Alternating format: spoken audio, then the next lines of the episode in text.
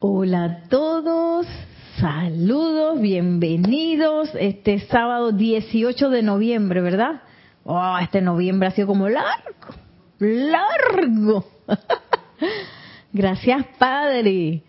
Y bueno, hoy estamos aquí en este espacio, la vida práctica del yo soy. Mi nombre es Nereida Rey, la magna y todopoderosa presencia de Dios yo soy en mí. Reconoce, saluda y bendice a la victoriosa presencia de Dios yo soy en todos y cada uno de ustedes.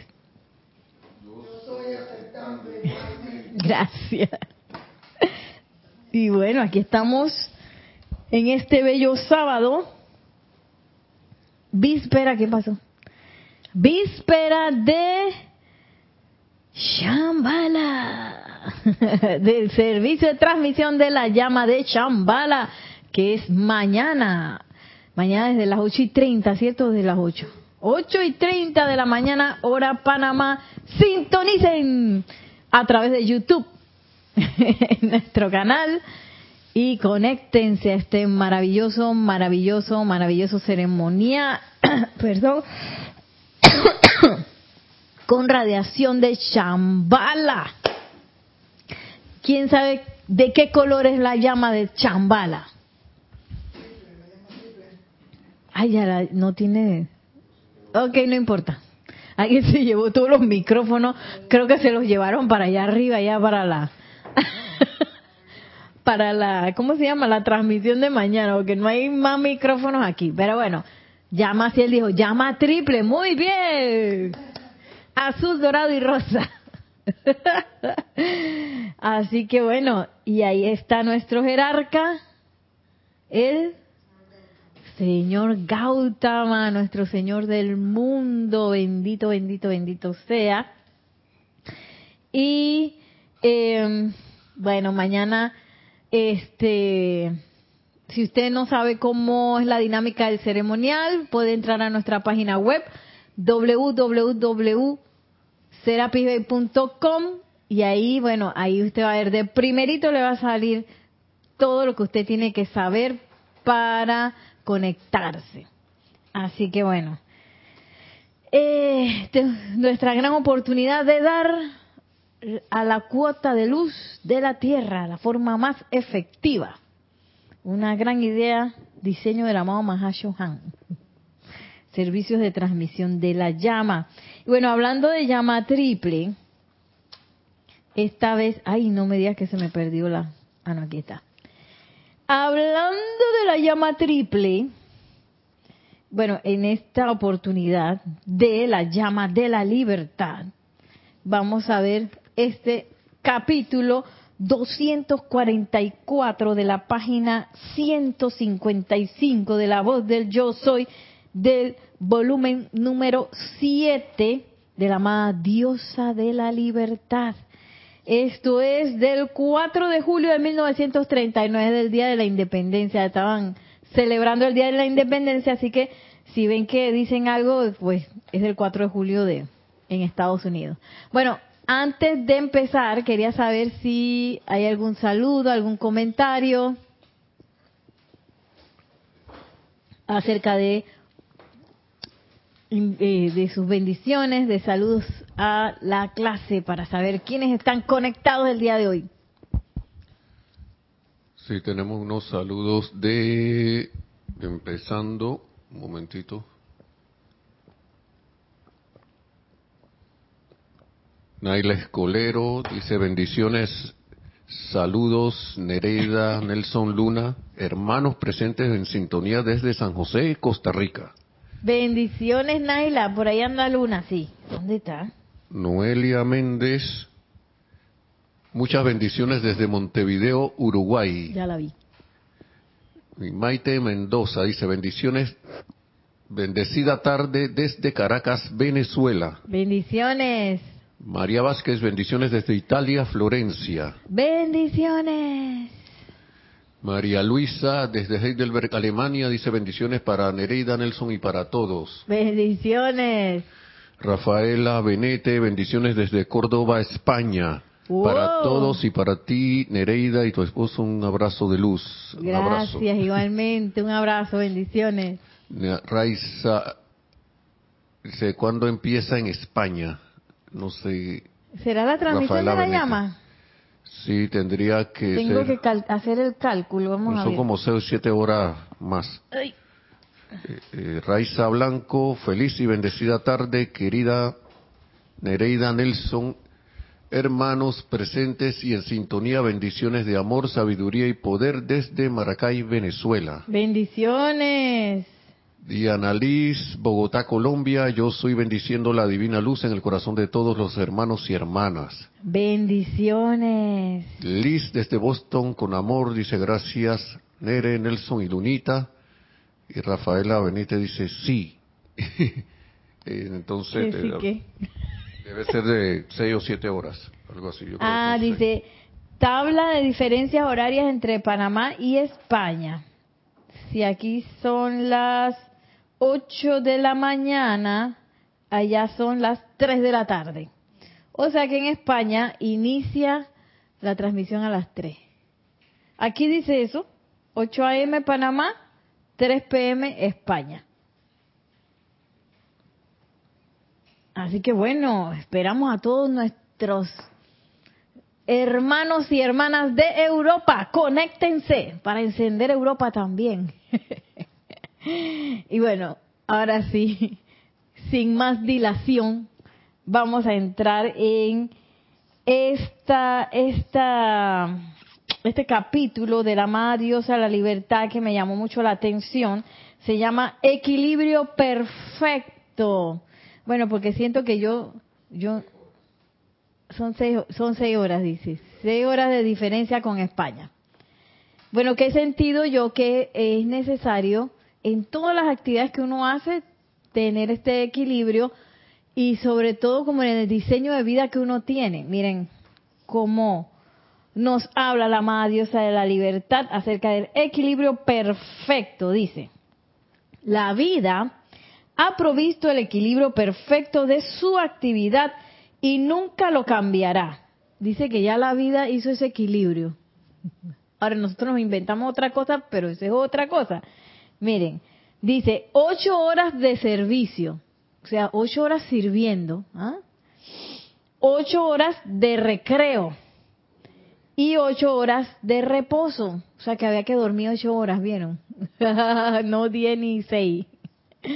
Ocho horas de reposo. Bueno, de repente no es dormir, dormir, eh, puedo dormir seis y descanso también dos más, no sé. Miren cómo es esto, ocho horas de servicio, ocho horas de recreo y ocho horas de reposo. Y miren que no dice ocho horas de trabajo, dice ocho horas de servicio, que son diferentes, ¿no? No es lo mismo trabajar que servir. Ahora, en mi trabajo yo pudiera servir, pero no necesariamente porque yo trabaje esté sirviendo. Ah, ah. bueno, y esa es una introspección que cada uno hace eh, con la presencia yo soy para saber este qué es lo que se requiere de uno, ¿no? Eh, y bueno, yo no tengo esas ocho horas de recreo, tengo tres horas de tranque. Ahí ahora mismo tenemos que no sé cuántas horas de tráfico, no sé cuántas de, de hacer la limpieza en la casa. bueno, ese todos los días, dice Maciel, ocho horas de tranque. sí, debería ser todos los días. Es el equilibrio que la vida provió, proveyó para nosotros originalmente, naturalmente son ocho horas de servicio, ocho horas de recreo y ocho horas de reposo, lo cual es el equilibrio de la vida, la trinidad de vida, ¿ve? Amor, sabiduría y poder. Digo yo que siendo el amor las ocho horas de servicio, el, la sabiduría las ocho horas de recreo, y el poder las ocho horas de descanso. No sé. Pero, es que imagínense, si uno no reposa, uno no puede servir. Si uno no se, digamos que a veces, muchas veces, uno está ahí que trata, trabajando y no sé qué, hablando de trabajo, ¿no? y estás como trabado en algo, en la solución de algo, a veces tú tienes que salir de eso, descansar, reposar, y en ese reposo, en ese recreo de, de, recrear la mente y, y, la atención en otra cosa, ¡pam! te llega la solución. Porque te saliste de, de ese enfoque de la atención en el problema, ¿no? Entonces, son como cosas, dice, esta es la Trinidad en acción. No puede cambiarse. De lo contrario, la humanidad perecería. Ay, con razón. Que hay con razón es que a veces las ciudades, el estilo de vida de las ciudades no es un estilo de vida muy sano, ¿verdad? Porque a veces son como 12 horas de trabajo, 3 de reposo, 5 de tranque. Se fue Nelson. Eh, y bueno, sabemos que más bien, digamos que ese es algo que está pasando. Este, este equilibrio se ha roto, se ha roto en, en muchas, muchas, muchos estilos de vida de la humanidad. Y dice, déjenme decirles, decirles que la falta de ocupación en su país hoy en día, no por, perdón, déjenme decirles que la falta de ocupación en su país hoy en día, no porque la gente lo quiere, sino porque le ha sido impuesto por el egoísmo de la humanidad, cesará en este país. O sea, que gente que esté sin trabajo, sin ocupación, más bien ya no voy a decir más trabajo, sin ocupación, sin cómo servir, es, digamos que, eh, no es algo que la vida ha provisto para nosotros, eh, sino que es el egoísmo de la humanidad, esa creación humana que ha generado mucha inestabilidad. Bueno, y en Panamá, la verdad que este ahorita mismo hay mucha apariencia de inestabilidad. Entonces nos dice la amada Dios a la libertad, esto no es algo que ha provisto la vida, esto es algo que es parte de la creación humana, que, que se ha creado a partir del egoísmo. O sea, algunos que quieren, tienen eh, intereses, eh, que no sé, económicos, yo no sé, no, la verdad que yo no entiendo porque aquí en Panamá cada vez salen más cosas. Es como, yo, yo, yo me imagino, yo me imagino que, que tanto invoca la poderosa estrella que, que se está abriendo ahí, ahí se está abriendo acá y se, se destapa el tamal por ahí, ahí se destapa tapa el otro está y lo que y lo que antes estaba es que es increíble porque eran muchas cosas que están disque, disque tapadas pero tienen esta magnitud tan grande. Ajá. Y que, que disque escondido y, y eran cosas que en algún momento tenían iban a salir de la luz por la magnitud que tenían no entonces Entonces, y sale que fulano estaba envuelto y sultano también, y el otro le salpicó la cosa, y que cuando vas a ver a todo el mundo, qué locura. Entonces, todo eso es parte del el enfoque que muchas veces la humanidad tiene en su idea de, de abundancia, que a veces es un enfoque muy egoísta. Ok, abundancia, pero para mí. Hay algo demás que vean qué hacen. ¿Mm? O yo voy a resguardar lo mío. Lo demás, vaya a ver. Y yo siempre me llama la atención un decreto del amado Arcángel Chamuel, que es de la liberación financiera. A mí me encanta ese decreto porque ese decreto dice eh, que yo estoy invocando esa liberación financiera para servicio bendición y confort de todos con quienes yo entre en contacto. A mí me mata ese decreto por eso. Me encanta, porque yo recibo, pero es para dar, para dar y, y dar confort, beneficio, bendición y confort. O sea, confort para todo el que yo contacte y no solamente para, para los que yo conozco para mi todo el que yo contacte, a mí me encanta ese ese decreto me fascina por eso. Entonces, esa idea de esa abundancia o de esa liberación financiera egoísta, lo que trae es eso, desbalance. Desbalance uno nunca sabe hasta qué parte de la vida, porque no va a ser para mí solita ese desbalance si yo hago eso.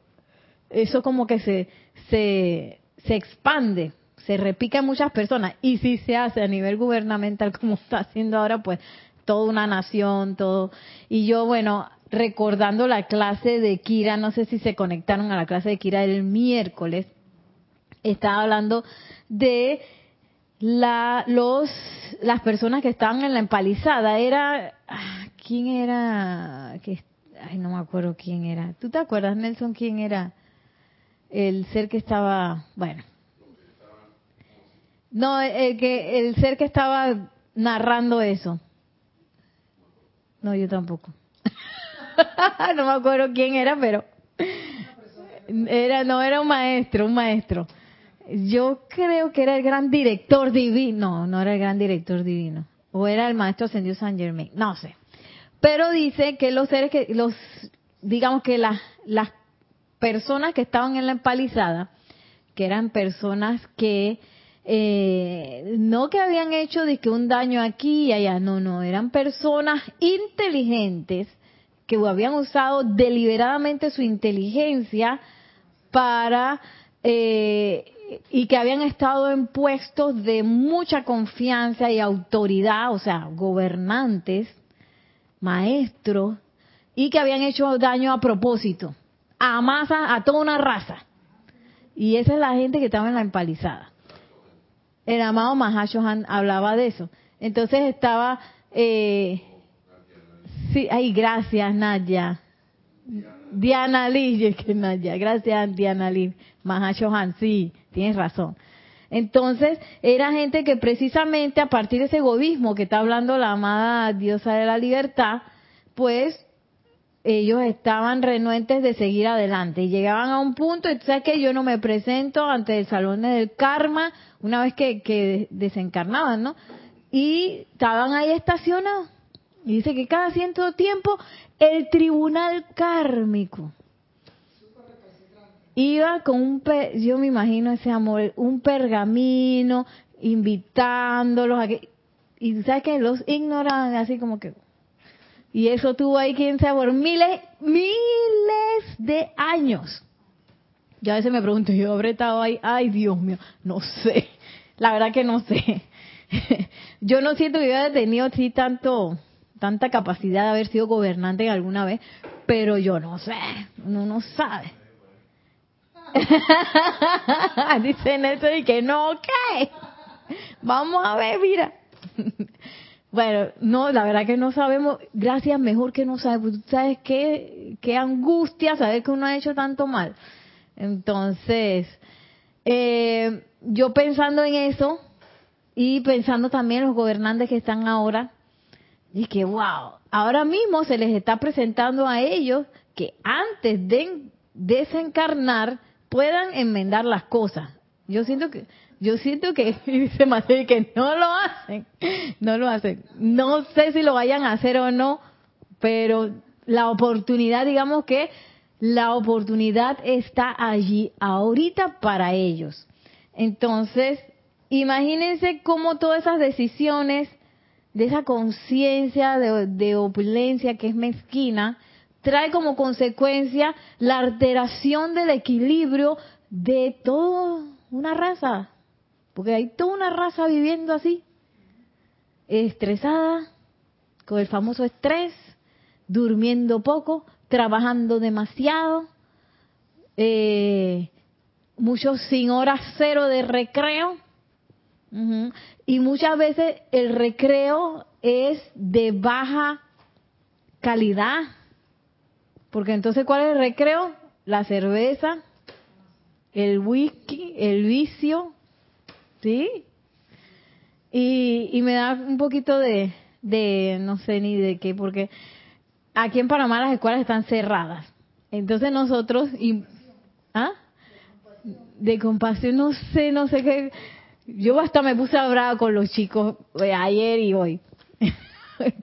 Tú sabes, no, la rebeldía de la de la adolescencia, pero eso es una belleza.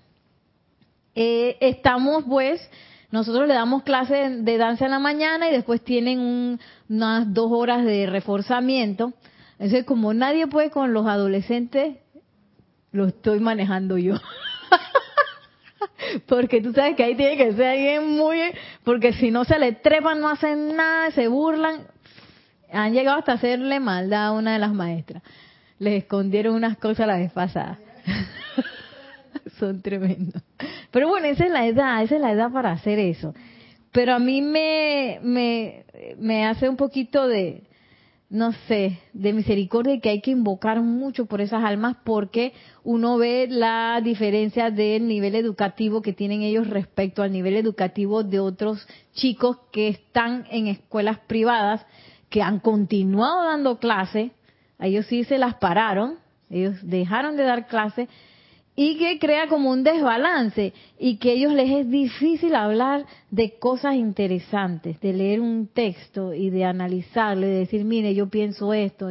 Es como si le hubieran quitado la voz de, de opinar, de decir qué es lo que yo siento, qué es lo que yo percibo de esto. Como que hay mucho miedo a opinar y, y lo disfrazan con burlas y relajo, pero yo que ahí hay una cosa es eso. Así que el otro año que se preparen porque viene de que lectura comprensiva, lectura comprensiva todo el año. y comprensión matemática. Esas dos cosas vamos a estar dándole duro el otro año, además de la danza, ¿no? Ellos no saben todavía. Pues yo dije, no, porque por supuesto si, si para ti estudiar es algo como estresante o que te quizás que que eh, con los exámenes tú te sientes eh, incapaz o que tú no absorbes, eso es horrible, ¿no? Entonces, ¿quién le va a gustar estudiar? ¿Quién le va a gustar ir a la escuela si se siente así, no? Entonces, como que, bueno, a mí no me gusta ir a la escuela, yo lo voy a... a lo mejor es por eso que están así, porque su maestra no le gusta ir a la escuela. Pero a mí me gustaba estudiar. Yo, ponerme a leer, yo eso me encantaba, me encanta todavía, no que me encantaba, pero cuando, desde chiquita a mí leer y estudiar de ciencias, de todos los, todos los temas me gustaban. Eh, que es diferente a cómo te daban la clase. Es diferente, ¿no? Porque ahí sí depende mucho del maestro, profesor, cuál es su dinámica, cómo te explica, si tiene capacidad de conectar contigo. Y bueno, la cosa es que eh, todas esas cosas crean desbalance. Porque si tú no te sabes recrear, entonces, ¿cuál es el recreo de ellos? Apenas yo digo que, bueno, tienen, van a tener 10 minutos de descanso. Celular, tiqui, tiqui, tiqui, tiqui, juego, juego de celular. Yo dije, pero suelten eso. Ese es el recreo. El recreo son los juegos de, de celular y seguro chatear a no sé quién y no sé cuánto de vuelta al celular. Yo dije que dejen ese celular por un rato. Ya en la casa lo pueden usar. Tienen toda la tarde y toda la noche si quieren para usarlo. Pero aquí déjenlo. Yo dije, no. sí, sí, sí. Entonces, vemos que eso está bien trastocado. La calidad del recreo, cuando, imagínate cómo sería el recreo si, si todos tuviéramos la oportunidad de ver un ballet, una ópera, un concierto de música, de repente la oportunidad de que, ay, voy a pintar o ir a ver obras de, arte. Ese es un recreo de calidad. ¿Ah? O leer un buen libro. ¿Sabes? ¿No? Tantas cosas que hay. Y que cada vez más se desensibiliza la población a que deje eso a un lado. Yo ayer estaba viendo ahí, la verdad que ahí, ¿sabes? Me, sí, me pegué ahí al YouTube. porque estaba investigando acerca del ballet, porque yo les estaba dando y que la historia del ballet casi me matan, pero al final les terminó gustando. Eh, y estaba viendo es que bueno, el lago de los cisnes, que el lago de los cisnes ha tenido muchas versiones, ¿no? Hasta, inclusive hasta ahora, hoy en día se han hecho nuevas versiones del lago de los cisnes. Y en eso, plin, tú sabes que siempre te meten cosas ahí. Eh, el YouTube siempre te mete y que, ¿por qué no ves esto? un comercial. Y me salió eh, un documental, oye, de una hora de los hombres que hacen ballet. porque parece que en Inglaterra, hay una de las grandes, eh, digamos que técnicas y escuelas de ballet es la escuela inglesa de ballet. Entonces, parece que el, el, niño, el príncipe George, que es el hijo de, de ese nieto de Diana y Carlos, el niño estaba en clases de ballet y parece que una periodista se burló.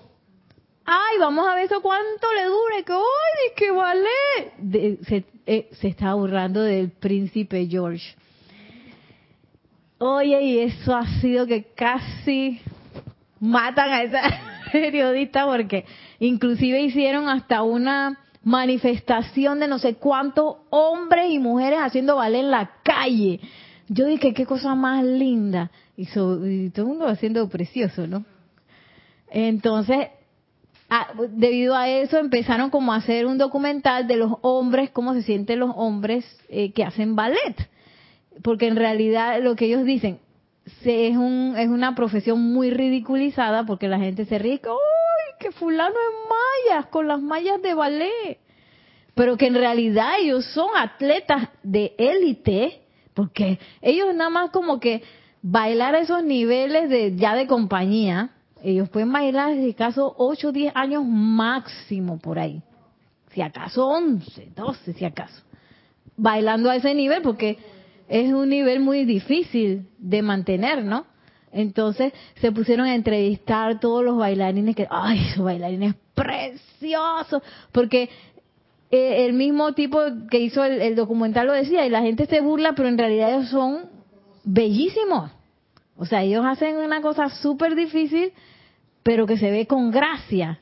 Y que aquí lo que lo que separa a un atleta élite de deporte a uno de vale es la gracia. Y es que sí, porque entonces tiene que parecer que es que no te cuesta nada girar, saltar y correr. Y no puedes ni hacer que, no puedes hacer nada, ¿no? Ay, respirando y no sabes ni cómo el hombre respira, pero pareciera que todo fuera de lo más fácil, cuando es algo súper difícil. Y entonces ponen la historia de varios varones que, ay, qué belleza. Entonces tú ves cómo ese, ese ambiente quizás en donde ellos siguieron el deseo de su corazón, porque todos para ninguno de ellos fue fácil. Todos, a pesar de todo lo que tenían alrededor, siguieron el deseo de su corazón y este pudieron los que llegaban pues a, ser este figuras principales en el, en este caso en el ballet de, del Royal del Royal Ballet de, Inglaterra. Pero entonces eh, igual como todo a veces atenta a que tú pues no sigas ese balance, no sigas ese corazón, no sigas tu propia libertad, sino que se ve como a veces, muchas veces coartada, ni siquiera por lo que el sistema y la sociedad te impone, sino por lo que te dice tu mamá, tu papá, tus amigos, porque muchas veces eran eso, y que mi papá lloró porque habían algunos, uno que, que, que él había tenido que, es muy común eso, ¿eh? que bailan y hacen fútbol entonces llegó un momento en que tuvo que decidirse o fútbol o ballet. Y él se decidió por el ballet porque eso fue lo que eh, amaba. Dice que el papá lloró y que, ay, no le hablaba por no sé cuánto tiempo. Entonces, eh, todas esas son cosas que ves que como que atentan contra ese equilibrio y que están como sumergidas como en la conciencia de la humanidad. Ni siquiera de que, ay, por culpa del gobierno o por culpa de la sociedad, ¿no? A veces dentro de las familias, de la conciencia de uno mismo, existen esa, esos, esos prejuicios, esas cosas que pueden coartar, pues, la libertad de otras personas. Y uno ni siquiera se da cuenta. Eh, miren lo que sigue diciendo la amada diosa de la libertad ahí estaba diciendo que ese egoísmo cesará en este país. Muchos de estos amados que están desocupados hoy en día, o sea, que no tienen trabajo, y que han sucumbido al sentimiento de que es imposible para ellos conseguir un empleo, son personas maravillosas. Recuerden, amados míos, continúen haciendo sus poderosos llamados hasta que todos y cada uno de los habitantes de la amada América sea colocado en su propia avenida correcta de servicio. ¿Mm? Su avenida correcta de servicio. Puede que sea poco lo que comprendan y sientan al prestar este servicio, lo que éste entraña para la colocación de la gente de América en su propia avenida correcta de servicio. O sea que en el momento que uno invoca, por eso uno no solamente está invocando por lo de uno, sino que invocas por muchas personas. Entonces dice la amada diosa de la libertad que uno no sabe hasta dónde se extiende, en este caso, eh, que estaban pidiendo por eh, eso que se le coloque a uno en la avenida correcta de servicio, que uno no sabe a cuánta gente, cuando uno hace esa invocación, a cuánta gente también se le ubica y se le coloca en sus lugares correctos de servicio. Tiene que establecerse primero en los mundos mental y emocional, ya que esa es la causa de todo en los, en los cuerpos, en los, perdón, en los mundos mental y emocional. Y ahí vemos esa avenida correcta de servicio, muchas veces no se presta por todo eso que, que acabamos de decir, a veces es eh, influencia de, de creer que no hay dinero suficiente, por ejemplo, para hacer una las producciones de ballet, las producciones de ópera, esas requieren de, dinero y de cosas, ¿no? También darle el suministro a todas las personas que involucradas en una obra así también. Entonces muchas veces uno ve que países pequeños dejan de invertir en cultura, bueno, también por la corrupción. bueno, ahora se invierte más en cultura que antes. Ahora se invierte más, y mira, no pareciera, pero sí. Eh, aquí en Panamá, pues. En otros lados sí es como más normal que el gobierno invierta en cultura. Pero a veces se, se cree ah, y eso influye también en la mentalidad y en los sentimientos de la humanidad. Porque si, si, si yo no tengo, supuestamente no tengo dinero para invertir en cultura, esa cultura no se va a desarrollar.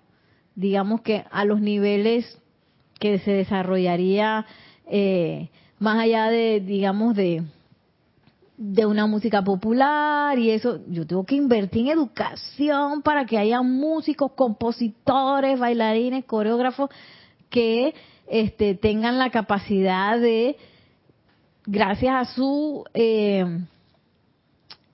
a sus talentos desarrollados, tengan la capacidad de descargar eh, obras, inclusive pinturas, eh, danzas, bailes, música que sean para bendición de la humanidad. Imagínense si eh, Richard Wagner no, no hubiera estudiado música y no supiera, él no hubiera podido descargar las, las obras de, de, ópera.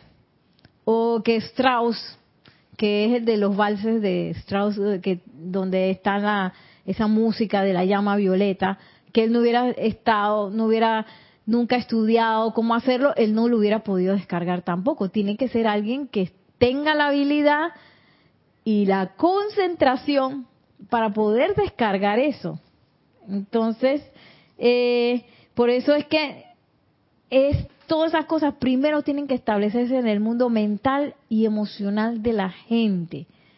Y también que se sienta que es posible que uno pueda estar en el lugar en ese lugar correcto de servicio y no que me que, tengo miedo de que voy a carecer de algo, de que no voy a poder, de que sí, porque hay gente que no se atreve a hacer arte, digamos en el si si es arte lo que uno desea, porque tiene miedo aquí en Panamá le dice, "Ay, te vas a morir de hambre." Tiene miedo a que entre en carestía.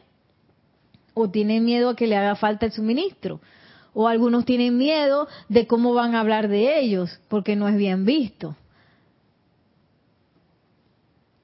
O cualquier otra cosa que sea su avenida de servicio, las ciencias, por ejemplo. Ay, quizás piensa que, tampoco va a haber suministro para hacer ciertos tipos de, de investigaciones o qué sé yo. Entonces dice la amada diosa de la libertad, yo siento que este este discurso de la amada diosa de la libertad es como que tiquiti, taquiti, al grano. Dice, ¿acaso no ven, amados estudiantes, que con estos llamados están estableciendo en el mundo emocional y mental el poder del orden divino y la justicia divina? Es menester desplegar primero la acción en el mundo emocional, de manera que la carne física pueda ser atraída a la actividad perfecta, ya que el poder de la luz desconoce toda oposición. O sea, ya sabemos que la luz, cuando la luz entra, no es de que, que, que, algo se va a oponer a esa luz, no. Eso desconoce toda oposición. Por eso es que ella nos insta a ser llamados. Dice, ¿hay algo entonces que pudiera impedir o retrasar a los amados de entrar a su propia venida correcta de servicio? ¿Acaso hay algo que lo pudiera impedir? Yo pienso que no, siempre y cuando se haga el llamado. Estas son cosas de vital importancia a las que les estoy llamando la atención hoy, en vista de que lo que se celebra este día, está hablando el 4 de julio, es la memoria de la gloria del establecimiento de la liberación para este país, permítanme establecer esa gloria y liberación dentro de sus mundos emocional y mental, para que puedan aceptarla y cargarla a fin de que sea sostenida con su infinito poder de acción que nada puede cambiar, ante el cual no hay sugestión humana que pueda aguantar y con lo que nada puede interferir.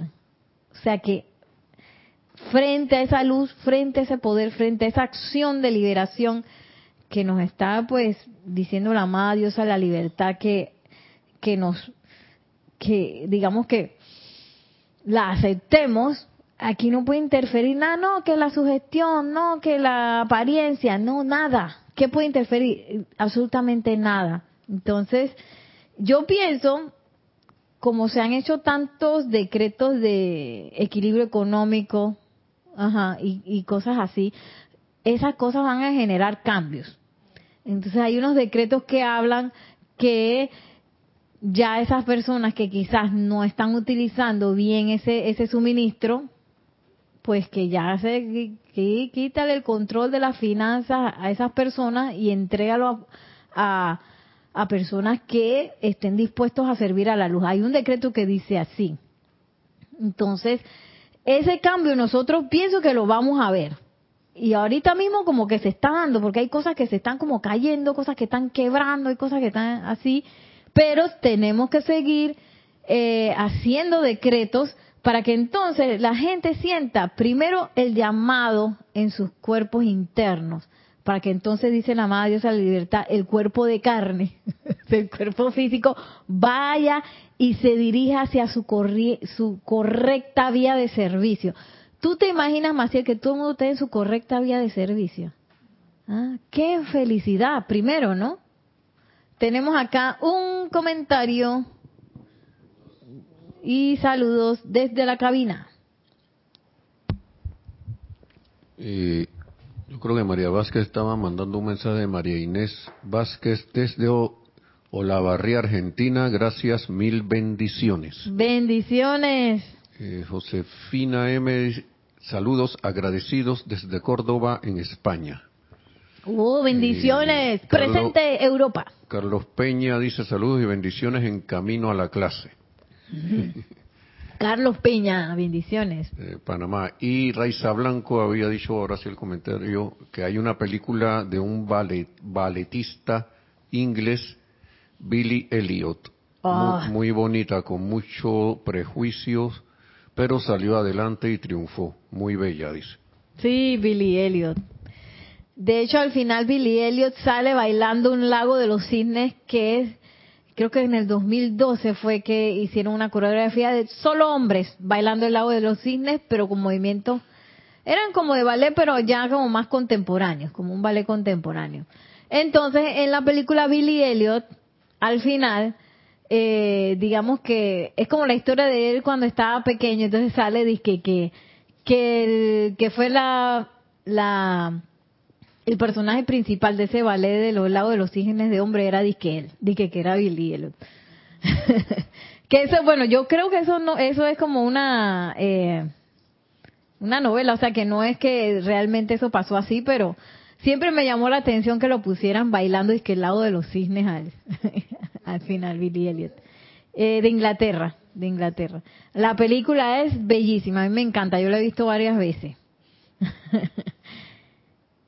y bueno, y ellos hablan también en ese, en ese documental que muchas veces se piensa y que no, que bailarín de ballet es gay tiene que ser homosexual. Y ellos decían que no, aquí hay de todo. Aquí somos, muchos somos heterosexuales, otros son gay, pero no necesariamente que porque tiene las mallas puestas usted ya. De hecho, eso se ve en la película, porque en la película el niño tenía como un amiguito que era gay. Y mira que el amiguito que era gay nunca fue bailarín.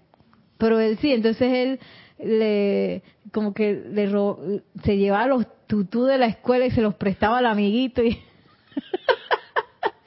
Ay, no, pero bueno. Em, dice la amada diosa de la libertad, ya para ir terminando.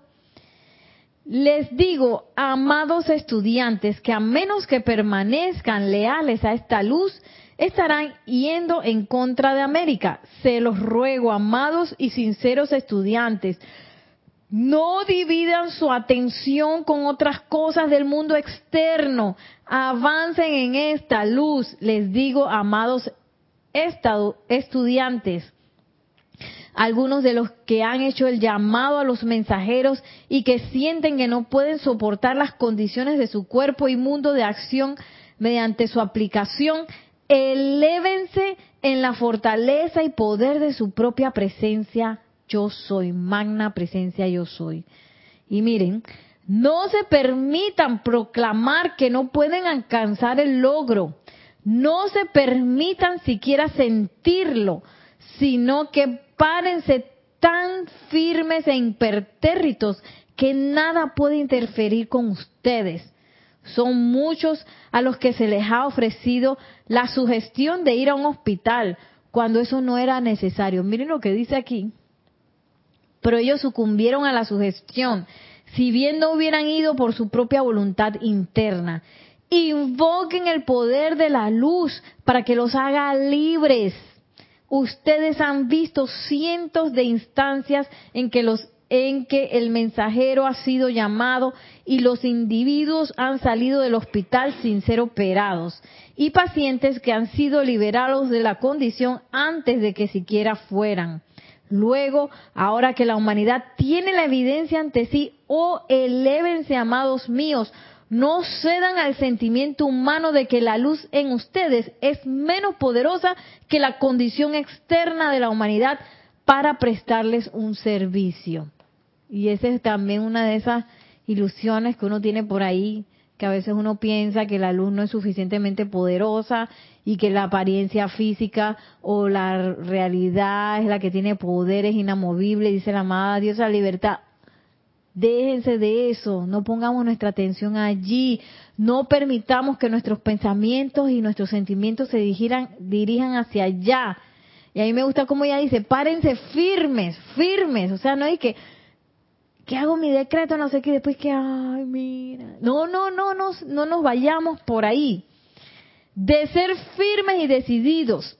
Y cada vez que les venga un pensamiento de ese tipo, digan, aquí nos da una herramienta, el poder en mí es la luz, la autoridad y el poder eliminador de toda condición en mi cuerpo y mundo que no pertenece aquí.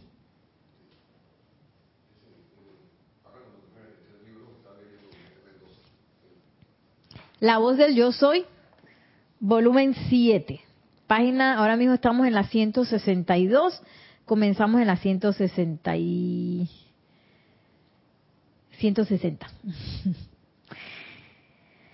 El poder en mí es la luz, la autoridad y el poder eliminador de toda condición en mi cuerpo y mundo que no pertenece aquí.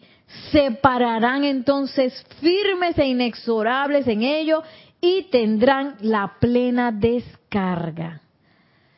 Aquí la duda es, mira, y a veces la duda nada más que pareciera que, uno tiene que un centavito de duda, pero es que ese centavito empaña la cosa. Tengo que ser firme con mi propio mundo de pensamiento y sentimiento. Firme. Y no irme y que, ay, mira que ahora esto va a ser un desastre y esto no sé qué. No, firme, que todo está bien. Siempre me acuerdo de esa obra, Bien está, de Shakespeare. Bien está lo que bien termina. ¿Ah? Tú no has visto el final, pero tú sabes, bien está lo que bien termina, porque tú hiciste una invocación, tú sabes que esa invocación está dando, entonces todo va a terminar bien. A lo mejor no es lo que yo me imaginaba, pero todo va a estar, va a terminar bien. Por, por ende, todo está bien. Bien está lo que bien termina.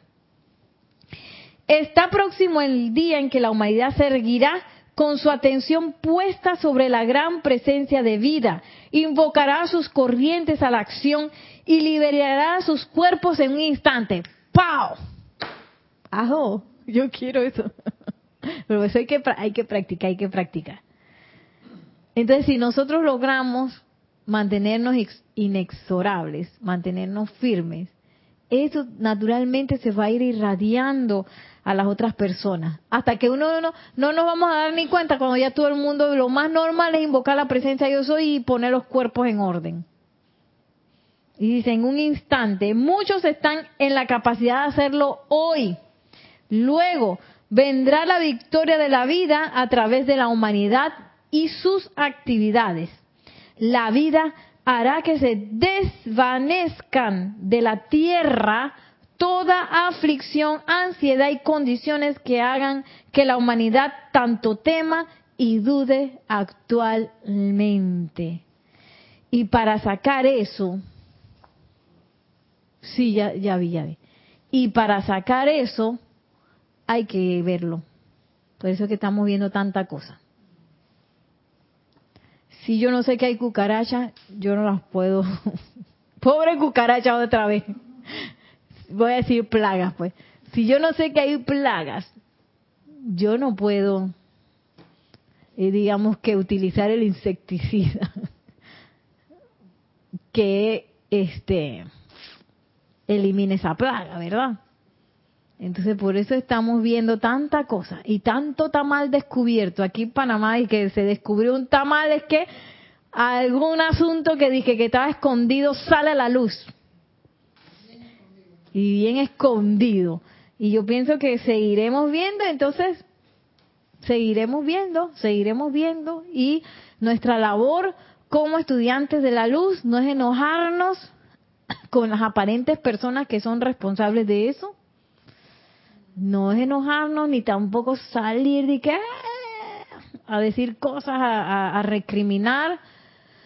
Nuestra labor, nos lo dijo la diosa de la libertad, es utilizar nuestra libertad, invocar la luz, que es lo único que va a traer solución permanente a todo. Lo único que va a desvanecer toda esa aflicción que uno está viendo, todos esos problemas que parecieran que no tuvieran solución, solamente con la luz podemos hacer, digamos que, la aplicación perfecta para la solución perfecta y permanente de todo. Entonces, nuestra labor es invocarla, pero también mantenernos firmes en, en, que la luz es esa perfección y que esa luz de Dios nunca falla. No porque es que hago mi decreto, estaba que fuerte y después que veo las noticias y que, ay, no.